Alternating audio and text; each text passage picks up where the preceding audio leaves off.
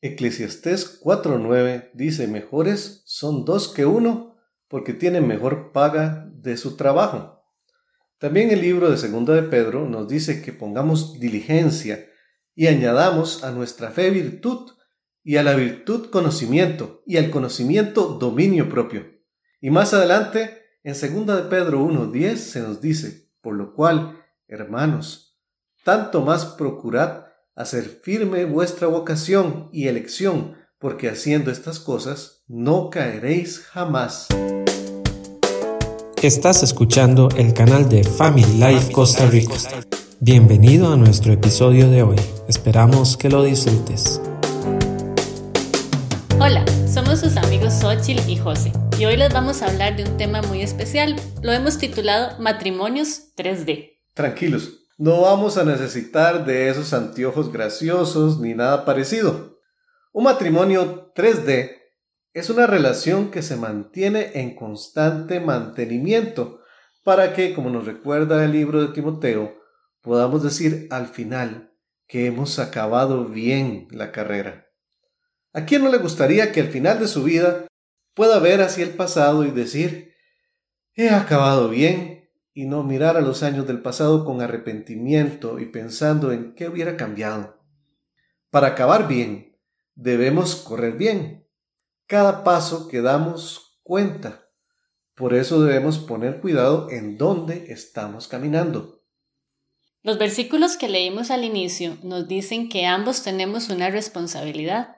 Dice, mejores son dos que uno, porque en la relación de matrimonio, como es la de mayor intimidad, que podemos tener con otro ser humano necesita un mantenimiento, ¿cómo es que se dice ahora? 24/7. Y ese mantenimiento no es algo que le corresponde solo a uno. Cuando solo uno de los dos se esfuerza, no es lo mismo. Y cuando ese mantenimiento no se da, créanme, se termina agotado, frustrado, resentido, y ese, amigos, no es el propósito de Dios para el matrimonio. La idea es compartirles algunas, algunas líneas, algunos pensamientos que les ayudarán para cuidar de esa relación juntos, para que ambos se sientan amados, realizados y comprometidos el uno con el otro y con su matrimonio. De nuevo, mejores son dos que uno. Pero, ¿por qué matrimonios 3D? Matrimonios en 3D son, o la idea es tres dimensiones que todo matrimonio debe implementar como herramientas de mantenimiento en su relación, que son diálogo, detalles y Dios.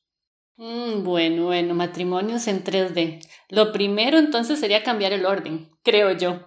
Primero, lo primero. Primero es Dios. Luego podríamos poner el diálogo y después los detalles. La primera D, que es una D con mayúscula, es porque Dios siempre debe estar en medio de nuestro matrimonio. Dios es primero, porque no se puede tener un matrimonio exitoso sin la entrada de lo sobrenatural. Debemos tener claro que estar lejos de Dios nos pone en riesgo, tanto en lo personal como en la vida matrimonial. ¿Por qué? Porque Él es la fuente de la vida y el sustentador de nuestro matrimonio. En eso tienes razón, eso es verdad. Sin Dios primero no podemos. Porque hay días donde tenemos que pedirle constantemente que sea su amor el que fluya a través de nosotros. Como en esos días en que amanezco cosito, que te digo, y más que un cosito lindo, es más bien como un puercoespín. Sí, con algunas espinas que son un poquito difíciles a veces de apreciar. Pero bueno, por eso es que decimos que solo con la ayuda de Dios podemos vencer esa tendencia natural que toda persona tiene hacia el egoísmo Cristo vino para librarnos del egoísmo y de la servidumbre del pecado. Jesús murió y resucitó para darnos una vida nueva y para que tengamos esperanza. Paul David Tripp dice, lo que nos trae la cruz es un comienzo de cero y nuevos inicios. Dios fue el que diseñó el matrimonio y estableció principios de vida que si los seguimos nos traerán grandes beneficios y nuevos inicios. Por eso es vital que Él sea el Señor de nuestros hogares. Nunca es tarde si le damos entrada a lo sobrenatural de Dios. Siempre recuerdo una frase que escuché de una pareja que estaba a punto de divorciarse y que era algo así como si crees que Dios levantó un hombre de la tumba, ¿cómo no creer que puede hacer algo por este matrimonio? Se trata de aprender a conectarse con su pareja a través de la fe, a practicar principios que nos mantengan unidos el uno con el otro y con Dios. De nuevo, juntos es mejor. La promesa es que dos tienen mejor paga de su trabajo. Si queremos que la casa permanezca, Dios debe estar en la casa. Dios debe estar en el matrimonio si queremos tener un matrimonio exitoso. El edificar una familia firme no solo pone los cimientos para el éxito de la relación, sino que también otorga un sentido más profundo a la vida y permite dejar un legado espiritual de bendición para las futuras generaciones. Pero ese es ese tema de los ancestros y del legado es un tema para otro día y no nos vamos a adelantar. Bueno, es el momento de tratar la segunda D, la D del diálogo. Hombres, para las mujeres la intimidad empieza por el diálogo, pero no cualquier diálogo, sino uno significativo y profundo. Sí, la segunda D es una D de diálogo constante para que también sea significativo. Hacer del diálogo una prioridad en nuestra relación es vital, porque si no tenemos una comunicación eficiente, corremos el riesgo de distanciarnos cada día. Es como una pendiente resbaladiza que nos lleva al aislamiento. Cuando en la serie Constructores del Hogar tratamos el tema de cómo mejorar la comunicación en su matrimonio, el primer principio del constructor que vemos es de la eficacia de su comunicación dependerá que su matrimonio funcione o se derrumbe. Parejas de todo el mundo coinciden en que una de las mayores necesidades que tienen es mejorar la comunicación. Todos sabemos reconocer cuando no nos comunicamos, pero el problema es que el distanciamiento se siente, pero no sabemos ni siquiera cómo hablar de eso ni cómo solucionar este problema. Efesios 5, 15 y 16 dice, Mirad, pues, con diligencia cómo andéis, no como necios, sino como sabios, aprovechando bien el tiempo. Recuerde, es importante que la D del diálogo sea una prioridad. Tener un sistema de comunicación continuo, que este sistema se continúe ajustando en el tiempo, realizando cambios si es necesario y estableciendo patrones o acuerdos para resolver las situaciones difíciles. Recuerde que la pregunta no es si los conflictos vendrán, porque vendrán, sino qué vamos a hacer cuando vengan estos conflictos y cómo salimos del embrollo.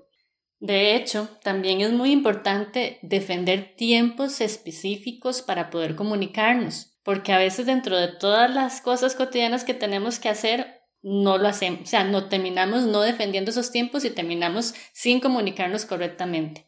Hay que tomar tiempos especiales, para comunicarnos como pareja, en un ambiente relajado, de confianza, que nos permita hablar con libertad y poder conectarnos uno con el otro. Eso es parte de ese mantenimiento 24/7. Y es que para que una comunicación haya comprensión, es necesario que haya por lo menos tres componentes. Expresar, escuchar y responder. Hablar de lo que se piensa, Escuchar sin intentar arreglar ni interrumpir. Hombres, escuchar sin intentar arreglar ni interrumpir. Esto es importante. Y responder adecuadamente. Para que su cónyuge sea, sepa más bien que está comprometido con esta relación. Una sencilla pregunta de reacción comunica que usted lo está diciendo con sinceridad por ejemplo, podemos preguntarle, ¿qué es lo que más necesitas de mí en este momento? Bueno, la verdad es que este tema de la comunicación es todo un mundo. Pero por el momento dejamos claro que esta D tiene que estar presente y debe ser una prioridad. Y por el momento pasemos a la tercera D, que a muchas personas les gusta que sea bien grande. Es la D de los detalles. Sí, ¿Cuántas mujeres se quejan de que después del día de la boda todo cambió? Bueno, yo no diría que solo las mujeres nos quejamos de eso, los hombres también. Muchas veces se piensa que, que al inicio no era así, que ahora se perdió ese, ese no sé qué que daba vida a la relación. Este no es el hombre con el que me casé, o esta no es la chica con la que me casé. Me lo cambiaron o me la cambiaron. decimos a veces. Lo que pasa es que cuando éramos novios los detalles estaban siempre presentes y casi en todas las cosas que hacíamos. Está la emoción del descubrimiento.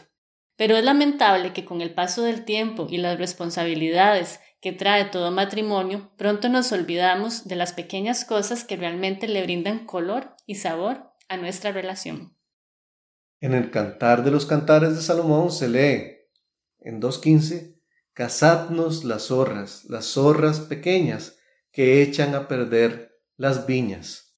Los comentaristas tienen distintas opiniones de quiénes son estas pequeñas zorras. Algunos hasta dicen que simbolizan a los enemigos del pueblo de Dios, pero también hay otra interpretación, que se trata de una descripción muy gráfica de los pequeños obstáculos que amenazan siempre el desarrollo sano del amor y la intimidad de una pareja. Así que les tenemos un nuevo desafío hoy.